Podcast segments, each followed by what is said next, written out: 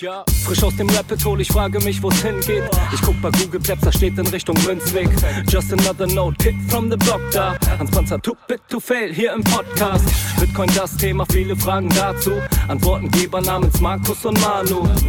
Ich mach mir nen netten Themenabend auf Taprap-Basis, zusammen mit Lea und Maren. Sind Gratationstage bei McDonalds, komm lieber in den Münzweg, hier ist Flap Rap Woche. Moskau Time spät, die Sats sind grad günstig. Herzlich willkommen alle, hier im Münzweg. Hier im Münzweg, ja, ja, hier im Münzweg.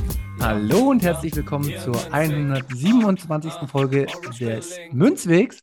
Ähm, ihr hört es sofort an der ersten Stimme. Es ist ungewöhnlich. Markus begrüßt euch nicht. Und Markus ist heute auch tatsächlich nicht dabei. Seit zweieinhalb Jahren hat Markus jeden Münzweg mitgestaltet und es ist die erste Folge, wo Markus nicht da sein kann. Fettes Shoutout an Markus dafür, dass er so lange durchgehalten hat. Ich habe mich schon eher verpieselt, aber keine Angst, kein Sonntag ohne Münzweg. Und ich habe uns natürlich Gäste eingeladen. Und ich freue mich recht herzlich ähm, auf, also wir haben zwei Gäste äh, und ich freue mich recht herzlich, Nicole zu begrüßen. Hallo Nicole. Hallo Manu, danke für die Einladung. Ja, sehr gern. Ähm, und wir sind aber nicht allein, wir beiden. Wir haben noch einen Gast und da freue ich mich auch ganz besonders. Rob ist bei uns zu Gast. Hallo Rob. Hallo. Hi. Ja, ja schön, dass wir das hinbekommen haben. Und ähm, nur für euch zur Einordnung, die Zuhörer wissen es. Wir gehen jetzt gleich in die, in die Folge rein, aber da euch natürlich jetzt wahrscheinlich noch nicht jeder kennt, machen wir jetzt erstmal eine Vorstellungsrunde und dann gehen wir den ganz normalen Werdegang, den wir immer haben, ab. Und Ladies first, Nicole, stell dich doch mal kurz vor. Wer bist du? Äh, was hast du mit Bitcoin zu tun? Und ja, sag alles das, was du zu dir sagen möchtest. Okay, okay. Ja, du hast ja schon gesagt, äh, Nicole mein Name. Ich bin ja vom Beruf äh, Data Analystin. Ich mache also irgendwas mit Daten. Aktuell ähm, gebe ich Trainings, um ja meinen Kollegen beizubringen, wie sie Daten visualisieren können. Und äh, das mache ich vier Tage die Woche in einem ja, Vier-Job. Und darüber hinaus bin ich seit Ende 2022 im Bitcoin-Space aktiv. Ähm, seit über drei Jahren, nee, knapp drei Jahren beschäftige ich mich jetzt sehr, sehr intensiv mit Bitcoin und seit Ende 2022 auch im Space. Und angefangen hat es mit der Initiative Les Femmes Orange.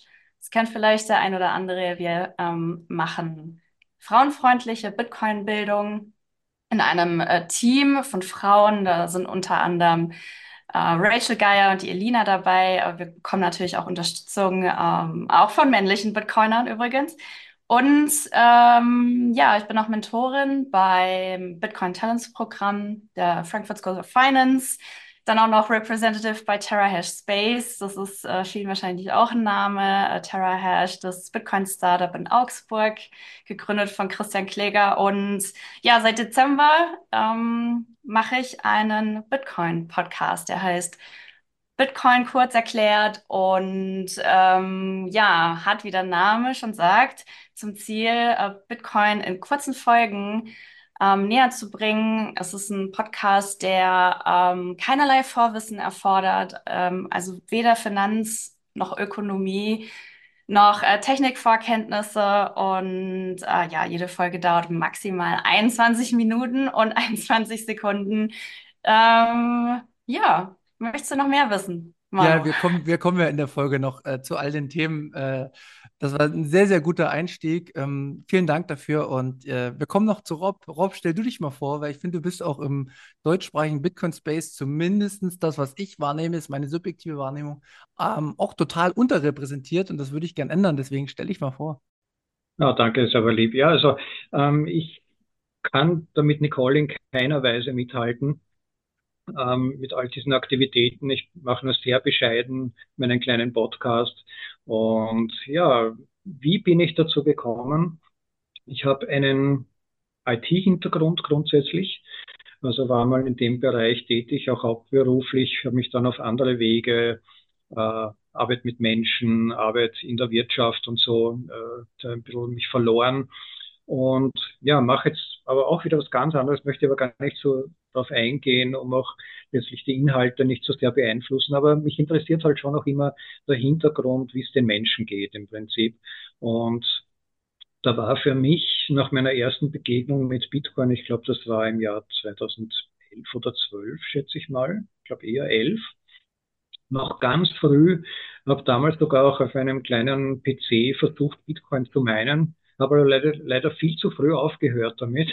also damals ist der Computer fast zum Stillstand gekommen, wie ich die Software hochgefahren habe. Ich hätte es weiter betreiben sollen, habe es dann aber eben so langweilig gefunden und habe mir auch gedacht, naja, das wird wahrscheinlich eh nichts, wie die meisten von uns letztendlich. Ne? Aber das war halt so mein erster Zugang und bin dann so im Jahr 2016, 17 wieder zu Bitcoin zurückgekommen und habe aber damals schon realisiert, also ja, also das, das muss man jetzt ernst nehmen. Also es war, die Preise haben sich damals schon recht interessant entwickelt und bin damals irgendwie zum Schluss gekommen, ich habe dazu wenig Hintergrundwissen und muss mich erstmal wirklich da vertiefen und bin dann auf den Podcast von Guy Swan gekommen, der bitcoinaudible.com betreibt in der USA, das auch vorher schon, glaube ich, ein oder zwei Jahre lang betrieben hat und habe die damals unglaublich hilfreich empfunden. Bitcoin wirklich zu verstehen, auch vor allem den, den wirtschaftlichen Hintergrund, die ökonomischen Fragen besser zu verstehen ähm, auch die gesellschaftlichen Implikationen von Bitcoins.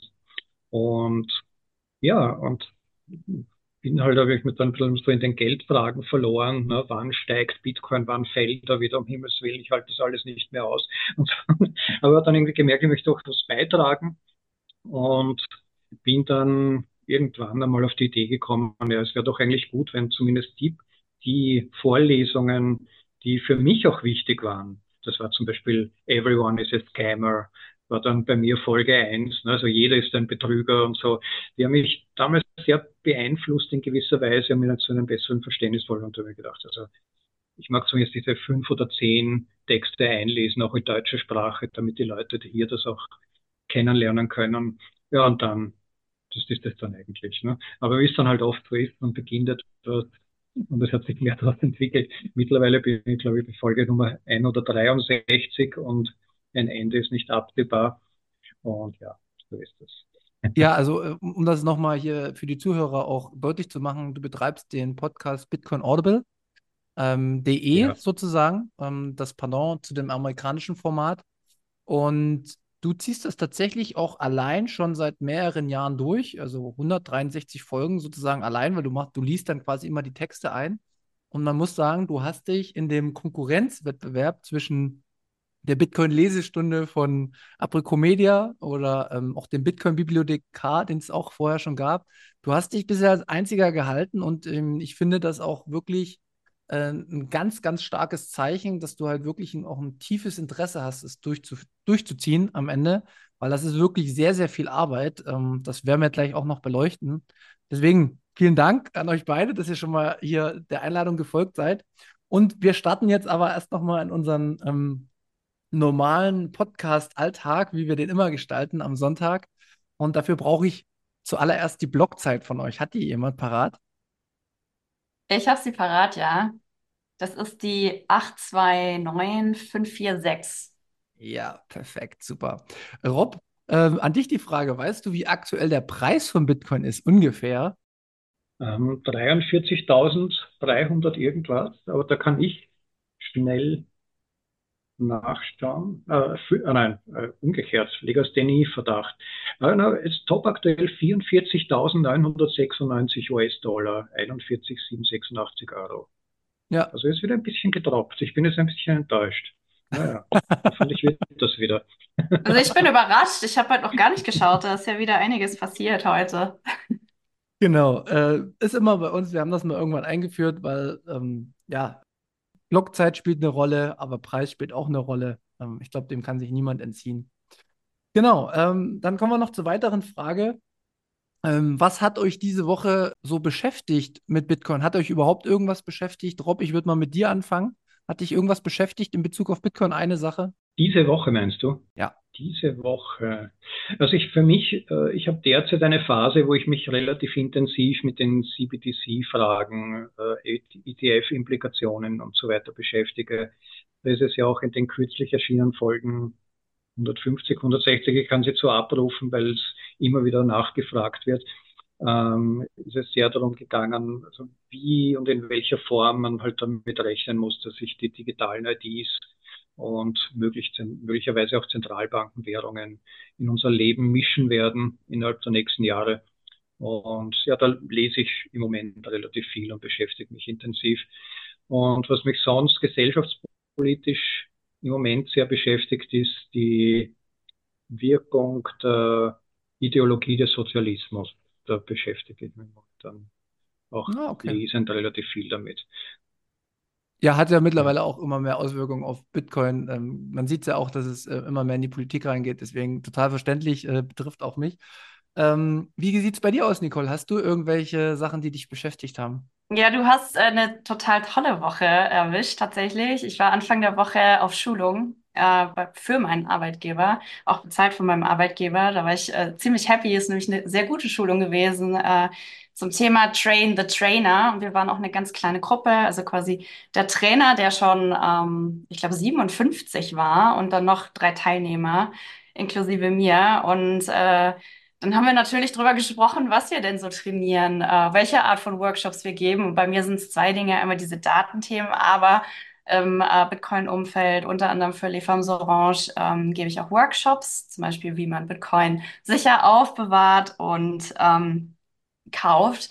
Und das habe ich dann auch in dieser äh, Runde erzählt und die waren total aufgeschlossen, haben wahnsinnig viele Fragen gestellt. Und äh, das erlebe ich ja nicht nicht immer. Also ihr kennt das wahrscheinlich, ihr habt vielleicht auch enge Freunde, Familienangehörige, die sich nicht so für Bitcoin interessieren. Und da könnt ihr machen, was ihr wollt. Und diese kleine Gruppe war aber total interessiert. Und dann habe ich mir wieder, wie so oft, die Frage gestellt, woran liegt es, dass sich manche Menschen für das Thema öffnen und andere einfach so gar nicht. Und ich glaube, mhm. ich habe wieder so ein paar Puzzlesteine dazu legen können. Ähm, ich glaube, Menschen, die grundsätzlich sich interessieren, offen sind, Neues lernen wollen, die tun sich wahrscheinlich auch mit Bitcoin leichter. Ja, cool. Schön. Ja, ich hau noch mal ein bisschen raus, was mich äh, beschäftigt hat. Ähm, ich war äh, diese Woche auch beim Blogtrainer im Podcast. Wir haben so einen Wochenrückblick gemacht und da war aber auch eine Sache, die ich mit reingebracht habe, die mich massiv gestört hat. Und das geht so ein bisschen ins politische Umfeld von dir, Rob, ähm, dass die Frau Barley im äh, Europaparlament äh, gesagt hat, dass Bitcoin quasi nur für Geldwäsche benutzt wird und dass Bitcoin jetzt in Zukunft besser reguliert wird und jetzt auch die äh, Onboarding, also die Exchanges besser reguliert werden. Und wenn sie irgendwie nicht sauber arbeiten, dann werden sie sofort stillgelegt und dann wird dadurch das Internet sicherer. Ähm, sehr, sehr viel Populismus, sehr, sehr viel Unwissenheit. Man merkt das in allen Parteien, bei der CDU, bei der C, äh, CSU, also jetzt bei der SPD. Es ist egal, welche Partei man nimmt, da ist sehr, sehr viel Lehre, sage ich immer, wenn es um Wissen um Bitcoin geht. Und ähm, das hat mich beschäftigt, das hat mich geärgert, aber dem habe ich gestern schon ja, Einhalt geboten, indem ich es ausgesprochen habe. Und deswegen ähm, kommen wir mal zu positiveren Themen, würde ich sagen, und zu unserem äh, heutigen Hauptthema. Ich wollte unbedingt mal eine Folge machen, wo wir im Podcast-Bereich ähm, unterrepräsentierte äh, Podcasts mehr Traffic geben. Also nicht, dass wir jetzt eine riesen Reichweite hätten, aber trotzdem, wenn wir mal drüber sprechen, für was steht jeder Podcast und ähm, da sind mir eure beiden Namen sofort eingefallen ähm, weil ich finde, Nicole, was du auf die Beine ziehst mit deinem Bitcoin kurz erklärt, das ist genau das, was ich immer machen wollte. Ich habe es nur nicht hinbekommen. Und äh, Rob, das, was du machst mit deinem Podcast Bitcoin Audible, das ist, ähm, wenn es in die Bitcoin-Tiefe geht, also wenn es wirklich darum geht, Bitcoin bis ins kleinste Detail auseinanderzunehmen und nicht mehr nur noch, ähm, sage ich mal, wie Anfängern erstmal den Weg weg von Fiat äh, zu zeigen, sondern auch dann die Probleme im Bitcoin äh, im Detail aufzuzeigen, empfehle ich dann immer äh, auch tiefgreifenderen Bitcoinern, die dann länger da sind, auf jeden Fall deine Inhalte zu hören. Und ich möchte jetzt nochmal anfangs mit euch ähm, vielleicht Schwierigkeiten besprechen, ähm, wie ihr auch insgesamt den Content vielleicht seht ähm, und wie ihr so zu Bitcoin steht insgesamt, wie sich das vielleicht auch im Laufe der Zeit geändert hat, weil Rob, du hast ja gesagt, du bist seit 2011 das erste Mal Bitcoin begegnet. Da tut sich ja einiges. Und dafür habe ich eine schöne Einstiegsfrage für euch. Und Ladies first, Nicole, du musst äh, wieder herhalten als erstes. Was Okay. ist denn zu dem jetzigen Zeitpunkt Bitcoin für dich?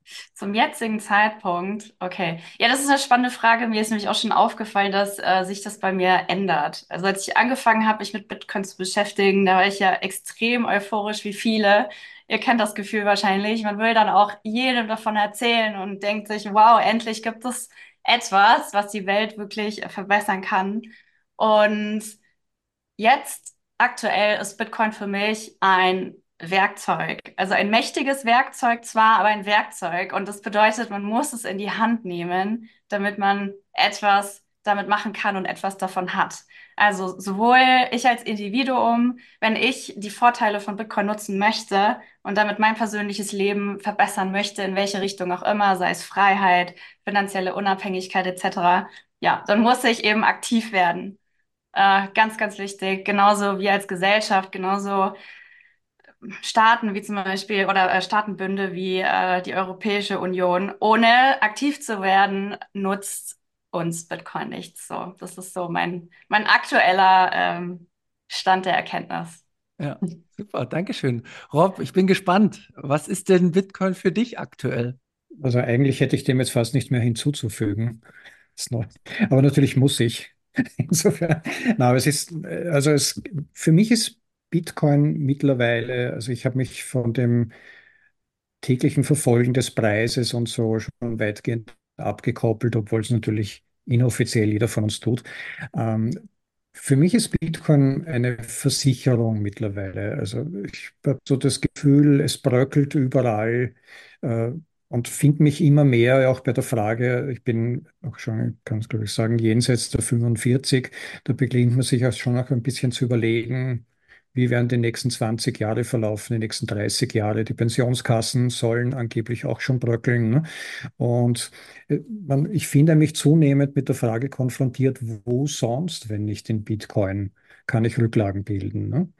Gold funktioniert im Moment auch nicht wirklich so, wie man sich erwarten würde als Inflationshedge. Und da hat Bitcoin, Bitcoin bislang einen guten Job getan. Was ich auch sehr wertvoll erlebe, immer wieder bei Bitcoin, ist äh, in Bezug auf meine persönliche Lebensführung, ich reise relativ viel, dass man sein Vermögen überall hin mitnehmen kann. Und da kann kein Geld der Welt mithalten, nicht mal der US-Dollar, den es so gut wie überall gibt, weil auch den muss man dann erst vor Ort wechseln, die lokale Währung meistens. Und so kann man überall zumindest einen Teil seines Vermögens mitnehmen. Natürlich nur den, der nicht in der Cold Wallet sich befindet und ist damit sehr, sehr flexibel. Und das ist ein, glaube ich, ein Wert, den viele Leute noch unterschätzen. Ja, super, vielen Dank. Ähm, Das ist schon der erste Eindruck, den man so hat. Man steht immer an unterschiedlichen Positionen, man hat immer unterschiedliche Gedanken. Rob, ich hätte noch mal bei dir eine Nachfrage. Äh, Wie stark hat sich denn dein Bild vom Bitcoin im Laufe der Jahre gewandelt? Hattest du Krisen in deinen Zeiten, wo du gedacht hast, Mensch, oh, ist doch nicht so toll mit Bitcoin? Oder ähm, bist du auch mal komplett weggekommen davon? Weil das finde ich immer sehr spannend. Naja, ich würde es vielleicht mit Beziehungsverläufen vergleichen. Ne? Also auch in, in Partnerschaften gibt es ja nie Phasen, die ohne Konflikte verlaufen. Man hinterfragt sie auch ständig ne? und hinterfragt sich auch sich, auch sich selbst ne? wie es einem darin geht. Und so ähnlich ist es auch mit Bitcoin. Ich versuche, ich war eigentlich immer schon jemand, der, der Dinge sehr hinterfragt hat, auch kritisch. Das hat mir nicht immer nur Freunde geschaffen in meinem Leben. Äh, Und irgendwann habe ich bemerkt, nach der ersten euphorischen Phase, dass ähm, ich auch Bitcoin gegenüber durchaus kritische Fragen oder mich kritische Fragen immer ganz besonders interessiert ha- haben. Da war zum Beispiel Eric Voskuil, den es gibt, der, von dem man jetzt im Moment ein bisschen weniger hört, aber der zum Beispiel in Bezug auf die Attacken auf Bitcoin, zum Beispiel State Attacks und so weiter, einiges geschrieben und in Interviews von sich gegeben. Wird das immer interessiert, obwohl, obwohl diese Leute auch im Bitcoin-Space tendenziell ja, eher ein bisschen ja, mit kritischem Blick beäugt werden und so. Und man hört halt nicht so gerne, wo mögliche Angriffspunkte sind, aber ich finde es wichtig, sich damit zu befassen. Und da ähm, bin ich jetzt, würde ich sagen, ein bisschen vorsichtiger. Also ich bin nicht mehr so ähm, euphorisch zu glauben, es gäbe nichts, das Bitcoin gefährden kann oder diese Devise, alles ist gut für Bitcoin, also so.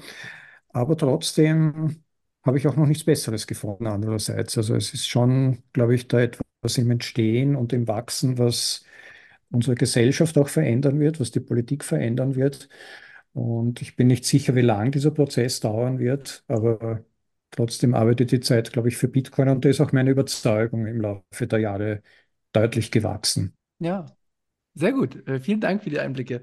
Ähm, Nicole, wir kommen jetzt mal so langsam in unserer, in unserer Folge, wo wir äh, vor allen Dingen eure Podcasts auch vorstellen und vielleicht auch mal die Schwierigkeiten nochmal beleuchten, die man so hat, wenn man Bitcoin erklären will. Äh, und wir fangen ja bei einfach an. Wir gehen dann in den Mittelteil rein, wo wir so äh, eine mittlere Phase beobachten und kommen dann nochmal zum Ende hin oder während des Podcasts zu Rob, wo wir dann die tiefen Themen be besprechen. Ähm, was sind denn so die Probleme, die du vielleicht gerade hast oder was läuft auch gerade gut, wenn du deinen Podcast äh, für Anfänger gestaltest? Mhm. Ja, ich habe ähm, den Podcast gestartet äh, mit der Intention, irgendwas zu haben, was ich äh, meinen Verwandten geben kann oder Freunden von mir, die jetzt nicht, äh, zumindest im ersten Schritt, nicht so viel Zeit aufwenden wollen für das Thema. Also ich persönlich, ich liebe Podcasts. Ich kann den ganzen Tag Podcasts hören und ich schätze es sehr, dass es so, so guten und vielfältigen Content gibt, sowohl ähm, auf Englisch als auch jetzt mittlerweile auf Deutsch. Aber ich habe gemerkt, dass ähm, viele, denen ich Content geschickt habe, bestehenden Content, dass die das dann nicht gehört haben oder gesagt haben, bist du wahnsinnig, das dauert eine Stunde oder sogar zwei Stunden oder sogar noch länger, soll es ja auch geben. So, und deswegen war es mir wichtig, das, was ich sozusagen selber gesucht habe, dann selbst anbieten zu können. Heißt einen kurzen Podcast. Und kurz klingt dann nach weniger Arbeit. Ich meine, eine Folge dauert halt nur 21 Minuten, aber ich habe natürlich keine Vergleichswerte, weil ich keinen anderen Podcast mache. Aber ich glaube, das ist eine besondere Herausforderung, weil jeder Satz viel mehr Gewicht hat. Und ich mir jedes Mal überlegen muss, was will ich sagen? Ich muss ziemlich schnell zum Punkt kommen, zur Essenz dessen, was ich in der Folge sagen möchte. Und deswegen dauert eine Vorbereitung auch sehr lange. Also aktuell brauche ich ungefähr zwei Werktage für eine Folge. Einen Tag Skripten und der andere Tag, ähm, ja, den verbringe ich dann mit Recording und Schneiden. Das mache ich auch alles selbst. So, das ist ja die Herausforderung, weil ich das unterschätzt habe. Ich habe gedacht, es würde deutlich weniger Zeit in Anspruch nehmen ja, das ist auch der Grund, warum aktuell ähm, nur alle zwei Wochen eine Folge ähm, online kommt. Äh, sollte es mal soweit sein, dass ich äh, weniger Zeit im Fiat-Job verbringe, dann kann ich mir vorstellen, dass das auch öfter kommt, aber aktuell eben nur alle zwei Wochen, ja. Und die Herausforderung ist, auf den Punkt zu kommen, in kurzer Zeit, ohne die wichtigen Dinge wegzulassen, ja. Ich habe jetzt direkt einen Test, weil das finde ich jetzt gerade praktisch gut. Äh, Nein, aber jetzt, wir können ja unter uns reden, hört ja keiner Ja, zu. genau. Wie würdest du jetzt zum Beispiel Anfängern das Problem, was viele vom Verständnis haben, erklären, dass das Teilen von Bitcoin nicht zu einer Inflation zum Beispiel führt? Also hast du di- dieses Thema schon behandelt? Weil ich habe das jetzt gestern mit einem Kollegen besprochen und der hat halt nicht verstanden, dass ähm, wenn man ähm, einen Teil Bitcoin hat und dann immer weiter zerteilt, dass das nichts mit dem Wert verändert. Aber das war immer relativ schwierig, ähm, den zu vermitteln. Deswegen frage ich dich direkt, hast du da vielleicht Ja. eine Möglichkeit oder wie würdest du das machen?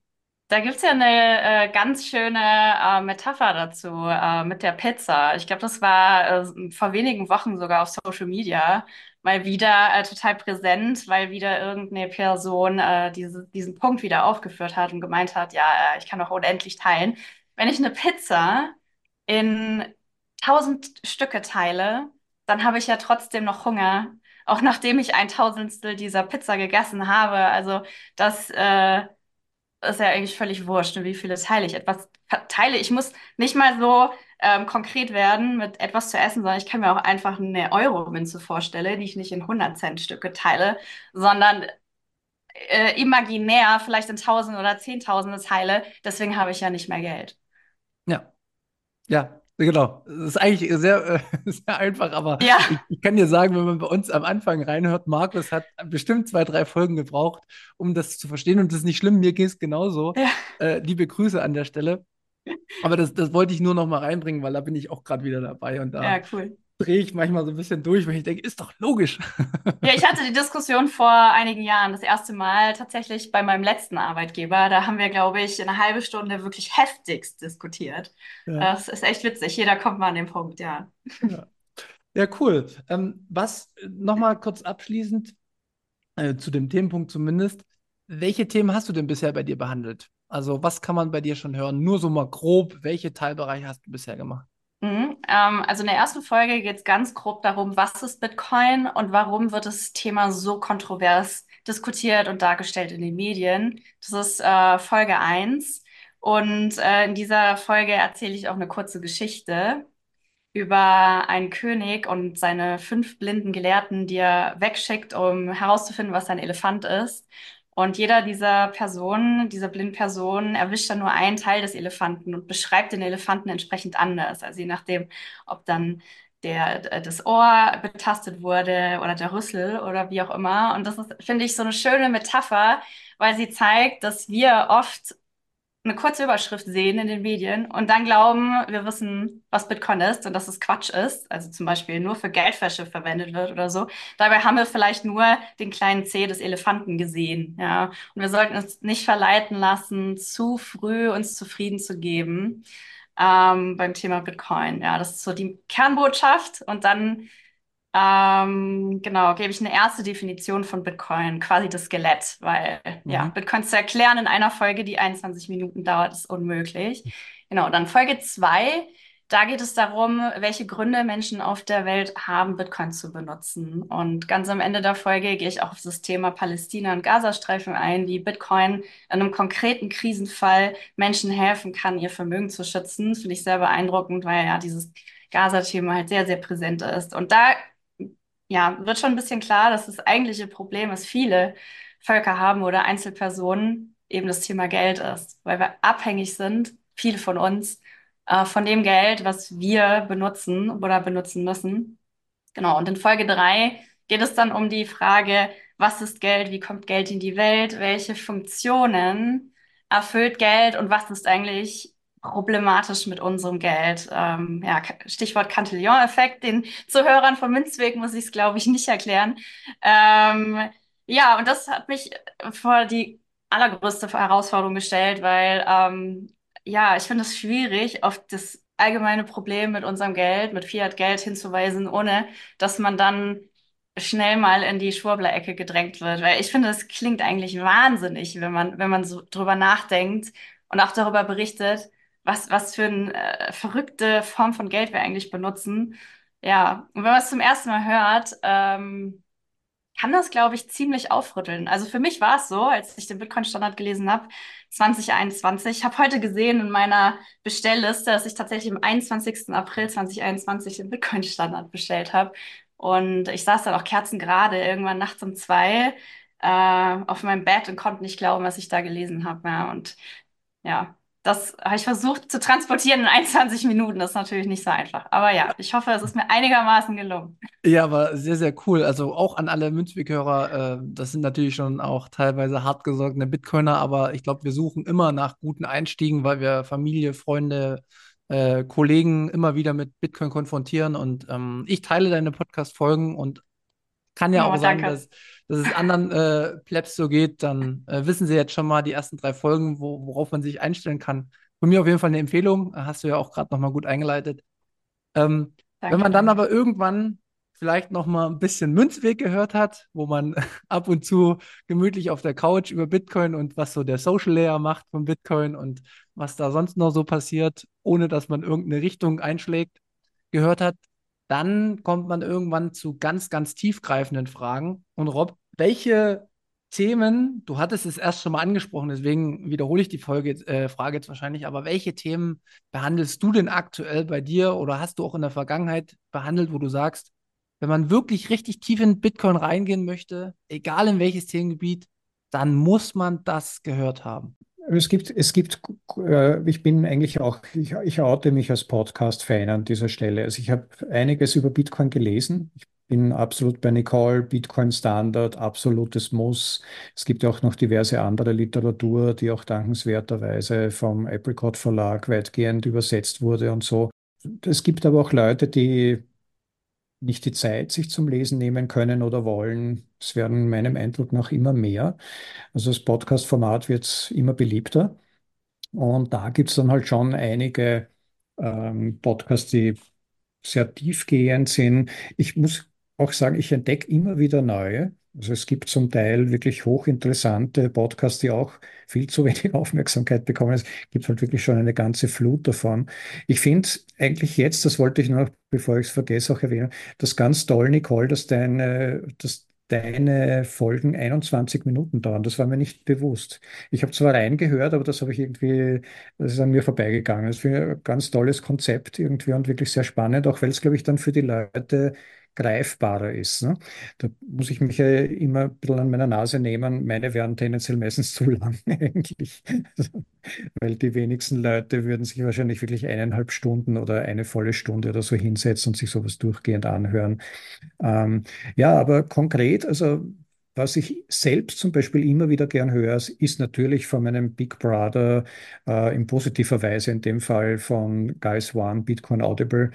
Ähm, wollte übrigens auch erwähnen, also ich habe das Konzept jetzt nicht einfach abgekupfert, ich habe das mit ihm abgestimmt und so, habe ihn damals auch gefragt und jetzt eine tolle Idee gefunden, dass dann im Prinzip sein Baby, ähm, sein erstes zumindest, ähm, dann auch im deutschsprachigen Raum zur Anwendung kommt und das vermittelt wird. Ähm, aber sehr tiefführend empfinde ich zum Teil auch Tales from the Crypt mit Marty Bent und äh, Matt Odell, die machen das, finde ich, sehr gut, haben auch immer wieder sehr zum Teil provokante Themen, zeitgemäße Themen, zum Beispiel jetzt kürzlich erst wieder eben angesichts der US-Staatsattacke auf Bitcoin mit, den, mit der Überprüfung der Miner, die jetzt stattfinden soll, natürlich vordergründig aus Umweltgründen und so weiter. Und das greifen die dann auf, laden sich dann entsprechende Gäste ein, die zu dem Thema auch wirklich was zu sagen haben. Und da kann man so ganz gut auf dem Laufenden bleiben. Nachdem ich den Bitcoin Steiner das Buch schon erwähnt habe, Saifidian Amus hat ja auch einen eigenen Podcast, wo auch immer wieder mal spannende Gäste sind, wo aber dann die ganze Bandbreite, also vom Steakessen bis zu äh, halt Bitcoin, tiefergehende Themen, CBDCs und so weiter berührt werden, auch politische Themen. Aber ich empfinde Saifidian immer sehr spannend, einfach weil er sich kein Blatt vor den Mund nimmt. Und wenn man seine Podcasts anhört, dann weiß man zumindest, man hat so eine Art Orientierungsmarker im Kopf. so kann man Themen auch sehen. Und da finde ich es immer wieder anhörenswert. Ne? Es gibt aber auch so zum Beispiel sehr kryptographie-orientierte äh, Podcasts und so äh, Podcasts zu politischen Themen.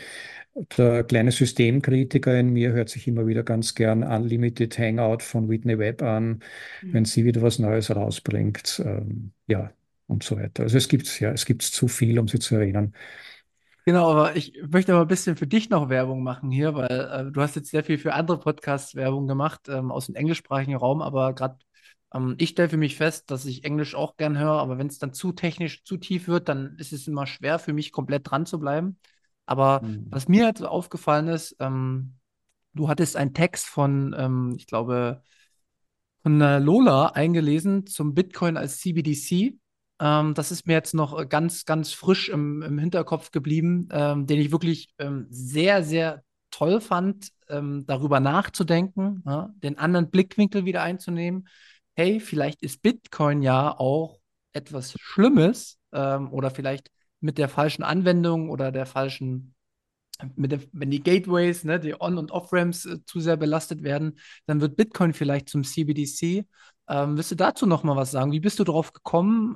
Ähm, ich, es gab mal einen, eine Podcast-Folge von Whitney Webb mit Mark Goodwin, der einer der Herausgeber, der Gründer des Bitcoin Magazine, glaube ich, ist, ähm, die ich sehr spannend fand in dieser Richtung. Da ging es unter anderem um die Dollarisierung von Bitcoin, so haben sie das genannt. Ne? Ähm, wir, wir haben ja so diesen, dieses Running Meme irgendwie, die Welt wird bitcoinisiert oder hyperbitcoinisiert.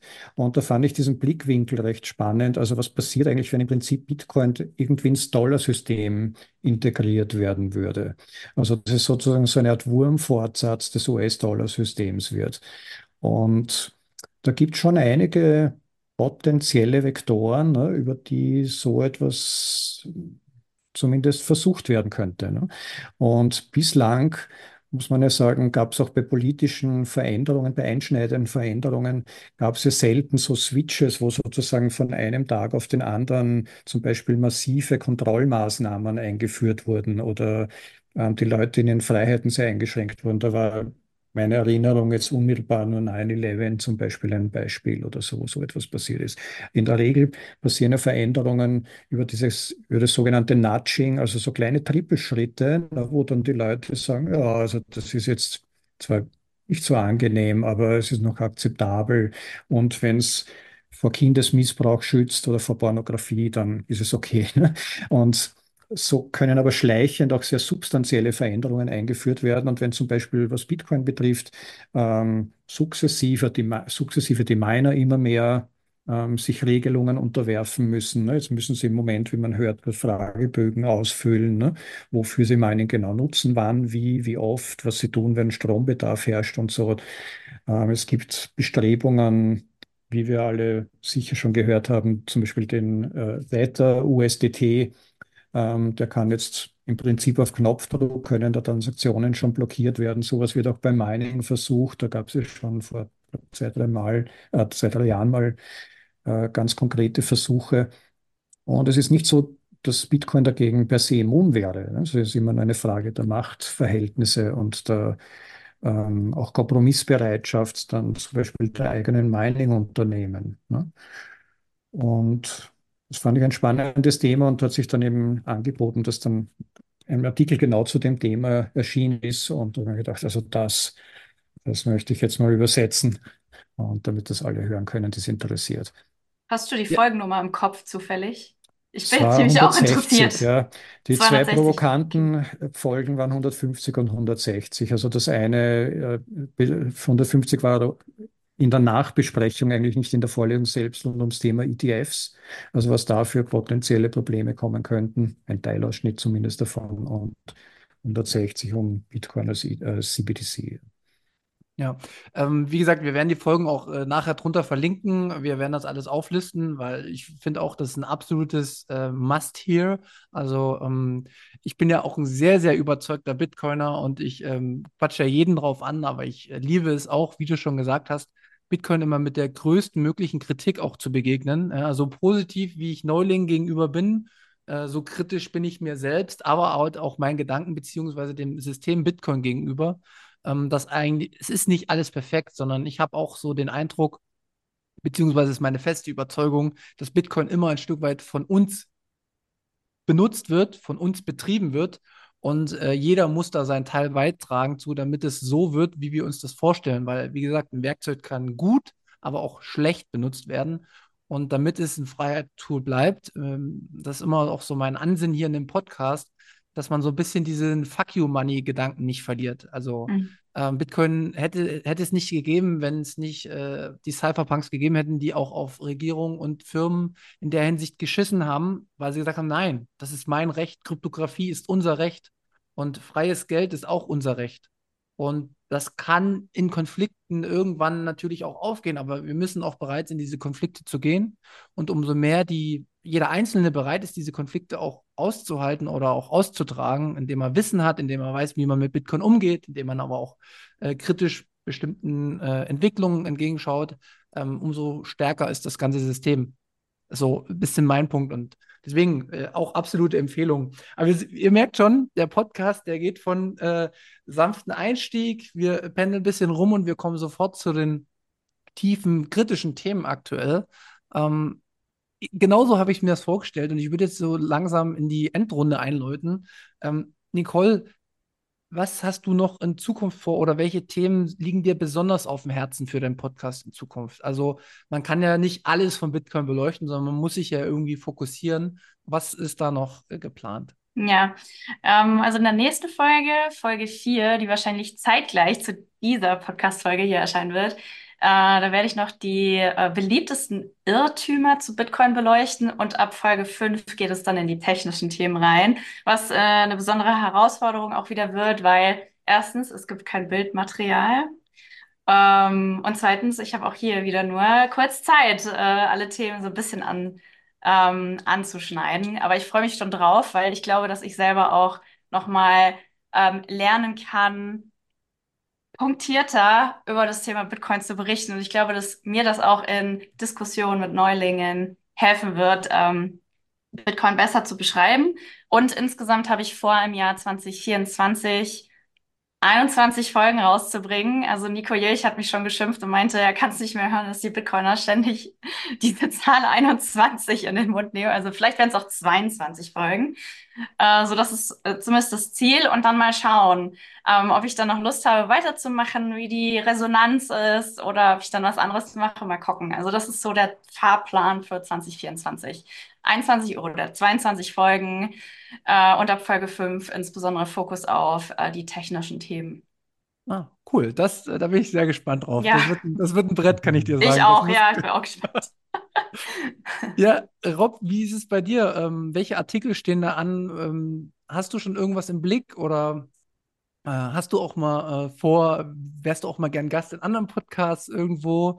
Äh, würdest du auch gern mal irgendwie bei einer Konferenz mit auftreten oder sowas? Oder hältst du dich eher bedeckt und du lässt das bisschen zurückhalten da alles? Wie ist da so dein Sentiment für die Zukunft? Also zum, zum Podcast selbst, ich versuche es immer zu mischen ein bisschen. Also es gibt ja Themen, also Vorlesungen zu technischen Themen, zum Teil auch die Politik berührenden Themen, wie wir gerade gesagt haben, ähm, aber auch so allgemein Motivationsartikel, philosophische Zugänge und so. Also gibt's ja, es, das Tolle ist ja, finde ich, bei Bitcoin, dass es in den Menschen scheinbar unglaubliche Kreativität weckt und es auch so viele unterschiedliche Zugänge gibt. Und es gibt eigentlich bei jedem dieser Zugänge wirklich auch brillante Autoren und so. Und ich, wenn ich, wann immer ich auf spannende Artikel stoße und dann so in mir spüre, ah, also das würde ich jetzt in gewisser Weise gerne teilen, dann, dann tue ich das. Versuche aber immer wieder auch so ein bisschen technische Themen zu berühren und so, weil sich in Bitcoin unglaublich viel tut und das meiner Ansicht nach ein bisschen zu wenig Aufmerksamkeit bekommt ähm, in vielen Podcasts. Es wird oft dann ganz lang diskutiert und so, aber es äh, so die, was sich eigentlich an technologischer Front tut und so. Da- Das ist zwar, muss ich gestehen, nicht meine Stärke, weil das auch sehr viel Detailwissen erfordert, das mir zum Teil fehlt, aber das empfinde ich dann so ähnlich ein bisschen, wie jetzt Nicole das gerade beschrieben hat. Ist auch dann ganz spannend, eine ganz spannende Möglichkeit, das auch dann dazu zu nützen, sich auch selbst einzulesen, sich wieder mal zu vertiefen. Und dann gibt es ja in meinen Vorlesungen dann immer auch noch eine Nachbesprechung, wo ich ja dann im Prinzip ja eigentlich sogar noch mehr erklären muss und schon auch ein Challenge ein bisschen da dann so auch das mit einem gewissen Qualitäts- und inhaltlichen Anspruch anzubieten. Das ist zumindest der selbstgesteckte Challenge, den ich mir gesetzt habe. Ja, und insofern erwartet euch auch dann in weiterer Folge ein Mix. Ich habe immer so ein paar Artikel, die so in meiner Pipeline schon sind. Bin aber auch immer, wie ich immer, immer wieder dann auch sage, in den Nachbesprechungen dankbar, wenn jemand Tipps mir übermittelt, wenn jemand irgendwas gelesen, was ich denke, das muss doch unbedingt eine größere Menge Leuten hören, nehme ich das dann gerne auf. Ähm, ja, aber vor allem natürlich gibt es viel im englischen Sprachraum, das geschrieben wird. Was, wo ich immer noch suche, sind gute Artikel zum Euro. Der Euro hat ja massive Probleme in Wirklichkeit, aber irgendwie findet man nichts oder ich finde nur nichts. Das heißt, auch wenn das zufällig jemand hört und da gibt es einen Artikel, der sich äh, kritisch mit Christine Lagarde oder sonstigen äh, un, un, äh, ja, Untiefen der europäischen Finanzpolitik befasst, her damit, wenn es nicht allzu lang ist oder so, nehme ich es dann gerne auf. Was Auftritte betrifft, bin ich ein bisschen zurückhaltend. Das ist auch meine Sichtweise generell. Ich mag es gern, bleib gerne als Person eher im Hintergrund. Mir geht es um die Inhalte und so. Ich schließe, ich verweigere mich der Idee nicht oder so. Das, deshalb habe ich auch heute zugestimmt, da gern mal teilzunehmen. Aber ich lasse mich überraschen, wenn es Möglichkeiten gibt und so überlege ich es mir gerne und stelle mich auch gern der Herausforderung, dann mal auch, in, auch live irgendwo dabei zu sein. Genau. Ja, super. Äh, vielen Dank für, für euren äh, Impact und ähm, was euch so demnächst beschäftigt, wie eure Zukunft aussieht. Ähm, wir kommen jetzt ähm, zum Abschluss und wir kommen zu dem Punkt, wie kann man ähm, insgesamt Podcastern unterstützen. Und jetzt bin ich egoistisch und greife vor, weil ich es am Anfang vergessen habe. Wir sind nämlich seit letzter Folge ein Only Value for Value Podcast. Also wir haben quasi der Werbung ähm, den Rücken gezeigt. Ähm, Value for Value hat sich durchgesetzt. Es ist eine absolutes, ähm, ja, tolle Entwicklung, wie ich finde. Ich habe darum gekämpft, aber ihr werdet es gleich merken, die Zuhörer unseres Podcasts sind nicht dumm. Denn es ist Folgendes passiert. Wir haben die erste Werbung bekommen über Satoshi-Spenden. Und die muss ich jetzt leider vorlesen, weil ich mit Markus noch nicht besprochen habe, wie wir das machen. Und zwar haben wir äh, ein, eine Spende bekommen von 2493 Satz und dann nochmal ein bisschen mehr ähm, vom Stammtisch auf Twitter.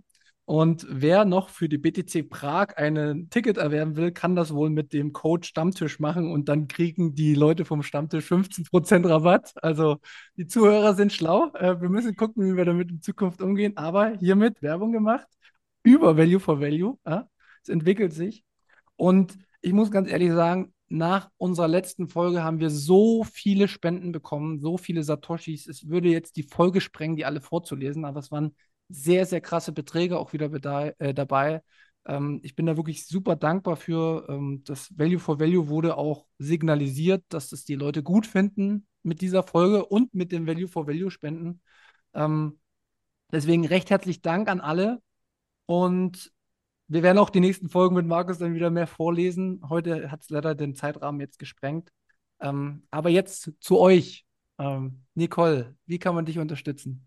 Ja, ich fand eure letzte Folge tatsächlich auch sehr inspirierend. Ich habe sie heute Mittag in der Mittagspause gehört und mir auch Gedanken dazu gemacht. Also ich mache aktuell keine Werbung und ich glaube, ich werde auch keine Werbung zu Bitcoin-Produkten machen, eben um die Freiheit nicht zu verlieren, alles sagen zu dürfen und den Gedanken einen freien Lauf äh, ja, geben zu lassen. Ich glaube, Werbung für Nicht-Bitcoin-Produkte wäre okay. Also falls das jemals irgendwie ähm, realistisch sein sollte, ich glaube, da hätte ich weniger Schmerz mit, weil angenommen, ähm, ich weiß nicht, irgendein Online-Shop oder so macht irgendwas Doofes, dann bin ich zumindest nicht im Bereich Bitcoin-Bildung angreifbar in dem Moment. Also danke für die Folge, ich fand die richtig gut und äh, sehr inspirierend. Ähm, man kann über GetIB spenden, wenn man das möchte, oder ganz klassisch einfach über Fountain streamen. Mein Podcast Bitcoin kurz erklärt gibt es auch bei Fountain. Genau, das sind so die zwei Wege. Rob, du bist auch ein Value for Value äh, Podcast, das weiß ich, weil ich auch schon ab und zu was äh, rübergeschubst habe. Ähm, Geht es sonst auch auf andere Art und Weise oder wie, wie nimmst du das Thema Value for Value wahr? Auf die Gefahr hin, mich dann auch bei euch gleich unbeliebt zu machen. Ähm, ich bin nicht, äh, ich bin Skeptiker geworden. Also ich habe mir offen gesagt mehr erwartet. Es gibt ja sogar auch Gelegenheit, ich hätte ihn eigentlich auch fast schon vorgelesenen Value for Value kritischen Artikel, der vor ein paar Monaten mal, ich weiß jetzt auch nicht von wem und äh, Dings und so, und genaue Inhalte, ich habe es noch nicht jetzt im Detail durchgelesen, aber es ist halt so, ich, ich muss es offen sagen, also wenn ich, wenn ich nicht einen Brotjob hätte, ähm, trotz wirklich einiger unter Anführungszeichen Fans, die immer wieder total nett sind und immer wieder dann mal ein paar Satoshis schicken, manche auch durchaus großzügig und so, so ein paar Euro oder so. Aber das ist dann schon, die Zimmerdecke ist damit dann schon ziemlich erreicht. Es gab in der, in der Gesamtgeschichte durchaus mal eine, einige wirklich, also wo ich mich fast ein bisschen anhalten musste und so, die wirklich ganz großzügig waren.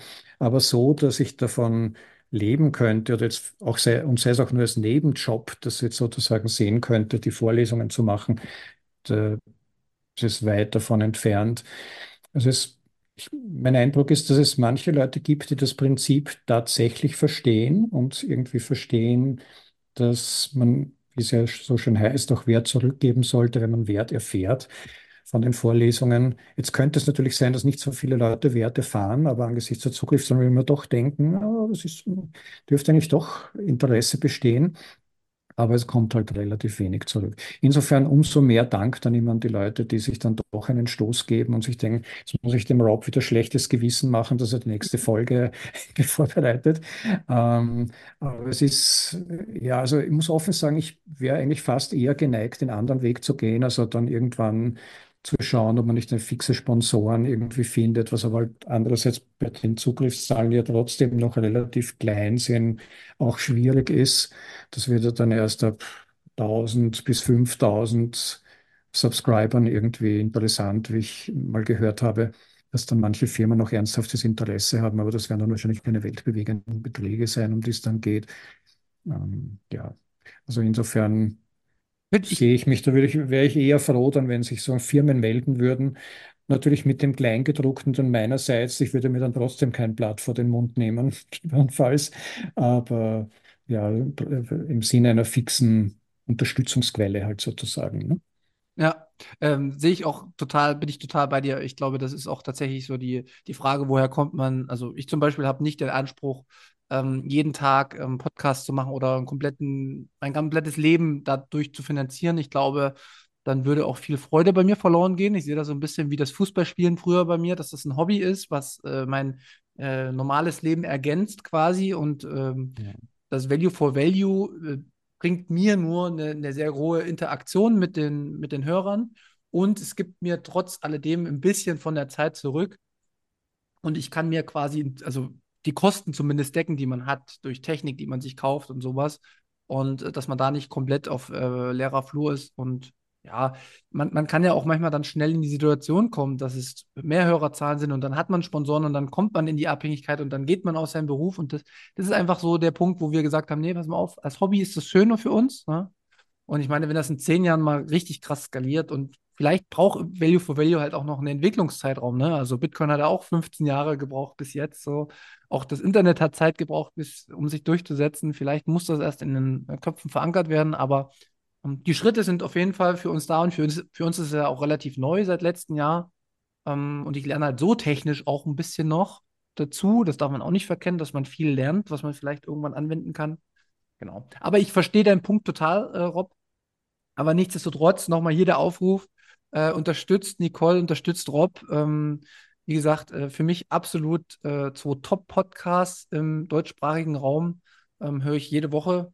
Nicht immer sofort, aber ich habe es auf jeden Fall sehr häufig abgespeichert.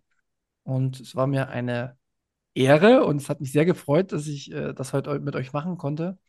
Ähm, ich würde jetzt schon den Podcast direkt beenden und wie immer bei uns haben die Gäste das letzte Wort. Ähm, Nicole, Du kannst noch loswerden, was du loswerden willst. Und danach, Rob, du als Schlusspunkt und dann wir Schluss. Also zum einen vielen, vielen Dank, Manu, dass du uns die Bühne gibst. Äh, das ist mega toll und ich habe mich total gefreut, als du mich angesprochen hast und gefragt hast, ob ich Lust drauf hätte. Dann möchte ich mich aber auch bei allen äh, Zuhörern, die bisher den Podcast gehört und geteilt haben, bedanken. Ich glaube, den Podcast gibt es jetzt seit sieben Wochen und es gibt bisher knapp 2500 Streams. Also ich bin total überwältigt von dieser Unterstützung im Bitcoin Space und von all den lieben Nachrichten und es motiviert so, so sehr weiterzumachen und die Zeit und Energie da reinzustecken. Also vielen Dank und auch vielen Dank für Feedback, Input, ähm, gerne auch Kritik schicken. Ich lese alles, ich beantworte alles, wenn äh, es nicht gerade anonym ist.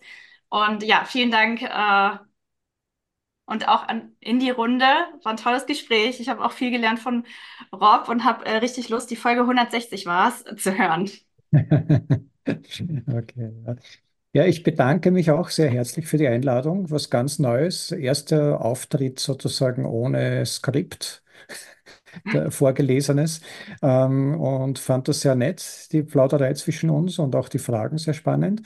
Ähm, und ja, an dieser Stelle auch vielen Dank den Zuhörern und jenen, die das immer wieder unterstützen, auch das, was wir tun. Das gilt eigentlich für alle unsere Podcasts.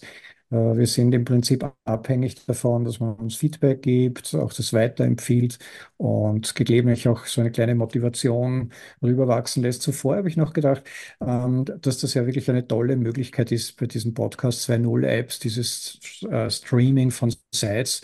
Das finde ich wirklich genial, weil damit die Leute im Prinzip nur einmal im Prinzip ihren Goodwill ausdrücken wollen, äh, müssen konfigurieren Sie einmal diese regelmäßigen kleinen Peanut-Beträge und so und das hilft dann, weil direkt etwas zu zahlen, es gibt halt auch eine große psychologische Schwelle. Ich freue mich sehr.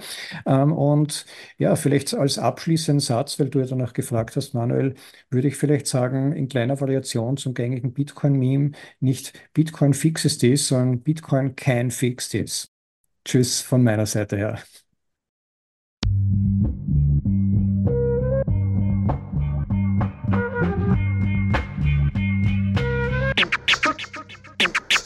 Ja, frisch aus dem Rapid Hole, ich frage mich, wo's hingeht. Ich guck bei Google Maps, da steht in Richtung Münzweg. Just another note, Kid from the block da. Hans Panzer, too bit to fail, hier im Podcast. Bitcoin das Thema, viele Fragen dazu. Antwortengeber namens Markus und Manu. Ich mach mir einen netten Themenabend auf Taprap-Basis, zusammen mit Lea und Maren. Sind Gratationstage bei McDonalds, komm lieber in den Münzweg, hier ist Trap-Rap-Woche. Moskau Time spät, die Sats sind grad günstig. Herzlich willkommen alle, hier im Münzweg. Hier im Münzweg, ja, ja, hier im Münzweg, ja, ja, hier im Münzweg, ah, ah, Orange Pilling. Es ist Pleb, Rap, Weed, Manu, Markus haben eingeladen, direkt angenommen. Lassen die uns doch nicht zweimal sagen, was ist Bitcoin eigentlich? Lass es uns zusammen erfahren. Leas offene Fragen, er hat von Tubit und Maren. In der Münzgasse wird klar, worum es um Bitcoin geht. Es sind die Individuen und was sie bewegt. Alles freiwillig für uns selber ausgewählt. Freiwillig den Pfad verändert, weg von diesem Fiat-Weg. Im Münzweg ist unergründlich der Weg das Ziel. Scheinbar endlos und kurvig, Flussverlauf von mir. Das Wissensangebot mittlerweile unendlich viel. Nur du löst das Oracle-Problem, denn du machst Bitcoin real. Pierce in einem Netzwerk, bleibst together strong. Synergie, Kettenreaktion wie atomare Bomben. Meine Revolution, um friedliches Geld zu bekommen. Viele Münzwege führen zum Glück dezentral gewonnen. Hier Münzweg, ja, ja, hier Münzweg, ja, ja, hier im Münzweg, ah, ah, Orange Pilling. Ich sehe ein Blockzeichen am Himmel, Einsatz für den Doktor. Weil im großer Notfall, steig in den Helikopter. Adresse Münzweg 21, Orange Pilz im Medizinkoffer. Take off, Alter. Digga, Digga, Beat.